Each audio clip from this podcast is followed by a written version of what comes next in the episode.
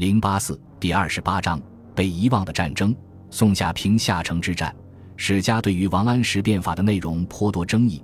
然而有一点却是大家公认的：王安石变法的最大成就不在经济和政治，却在军事上。从王安石变法开始，宋朝军事改革，特别是西北地区的军事改革，就成了变法的重点。从某种意义上说，宋朝西北军镇是王安石变法的特区。西北军队拥有了独立的指挥权与统兵权，士兵的作战素质和将领素质也随着变法的深入而日益提高，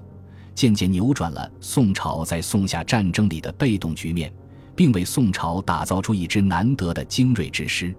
遗憾的是，这一切成果皆因为北宋最终的败亡和王安石变法的是非争论。一直被史家所忽略，常人往往把公元一千零四十一年西夏与宋朝缔结和平条约作为宋夏战争的结束，而在真实的历史中，那纸合约不过是一个短暂的休止符而已。西夏开国君主元昊病逝后，宋夏之间维持了二十年和平，然而宋仁宗去世后，宋夏战争终于风云再起，这也成为王安石变法的一个动因。而在宋朝新旧两党的争执中，西北军事改革成为新法中硕果仅存的独苗。宋朝始终将整顿西北军务当作国策的重点，这一政策很快就收到了回报。之后的三十多年里，宋朝与西夏在西北连年征战，互有胜负，却渐渐扭转了仁宗时代被动挨打的局面，甚至能够主动出击。在与西夏硬碰硬的较量里，不断蚕食西夏的战略要地。在这场漫长的消耗战中，国力不济的西夏逐渐开始走下坡路。而发生在公元一千零九十七年的宋夏平夏城之战，则是西夏最后的疯狂。公元一千零九十七年，宋朝在好水川地区修筑城防，号平夏城。这个坚固的要塞仿佛一根铁钉嵌入西夏的国土中，西夏随即做出了反应，派遣四十万大军攻打平夏城，以此作为进攻北宋的跳板。可他们没有想到，在之后的十三天里，小小的平夏城仿佛一台巨大的绞肉机，将好水川变成了西夏人的死亡之地。西夏人将平夏城重重围困，并采用了攻城战车等先进武器。但在宋军的顽强抵抗下，无法前进一步。西夏人尸骨成山，伤亡惨重。宋将郭成抓住有利战机，采用轻骑兵突袭战术，在西夏人最疲软的时候突然发动攻击，一举打掉西夏军的指挥部。西夏四十万大军顷刻崩溃，宋军乘胜追杀，大破西夏军。此战后，西夏军被迫求和。宋朝的西部边境暂时平静了一段时间。平夏城之战并非是一场简单的城池攻防战，此战是金兵南侵前西夏对宋朝最后一次大规模的军事进攻。此战的胜利使宋夏之间的攻守彻底异形，也拉开了此后宋朝步步为营、逐步蚕食西夏国土的序幕。在之后的二十多年中。曾经猖狂的西夏彻底变成了防守一方，而宋朝则开始了对西夏的一系列进攻战。尽管西夏数次打退宋朝的大规模进攻，但却无力改变边境上的被动局面。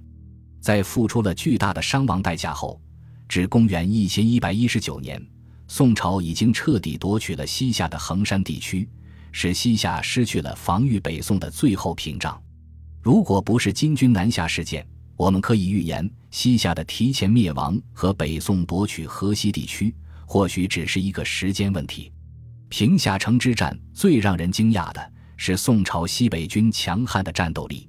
宋军一向因军力孱弱而被人轻视，然而平夏城之战中，宋军一方面延续了他们善打城池防御战的传统优势。另一方面，却用宋朝人最不擅长的骑兵战，最终解决了问题。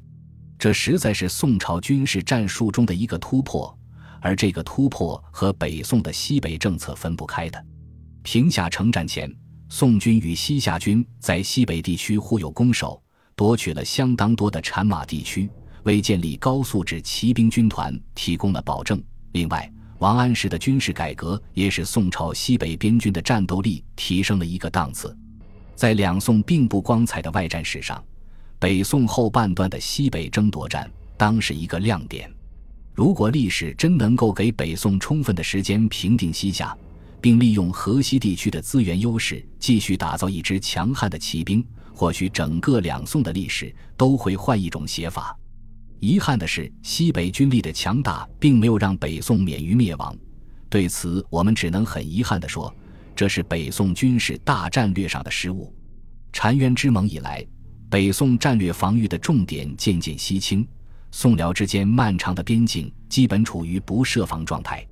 而一直为宋朝统治者所倚重的八十万禁军，也早已腐化不能战，终于使北宋的国土防御出现了失重状态。宋朝西北军的强悍，只能算是北宋军事中的异类了。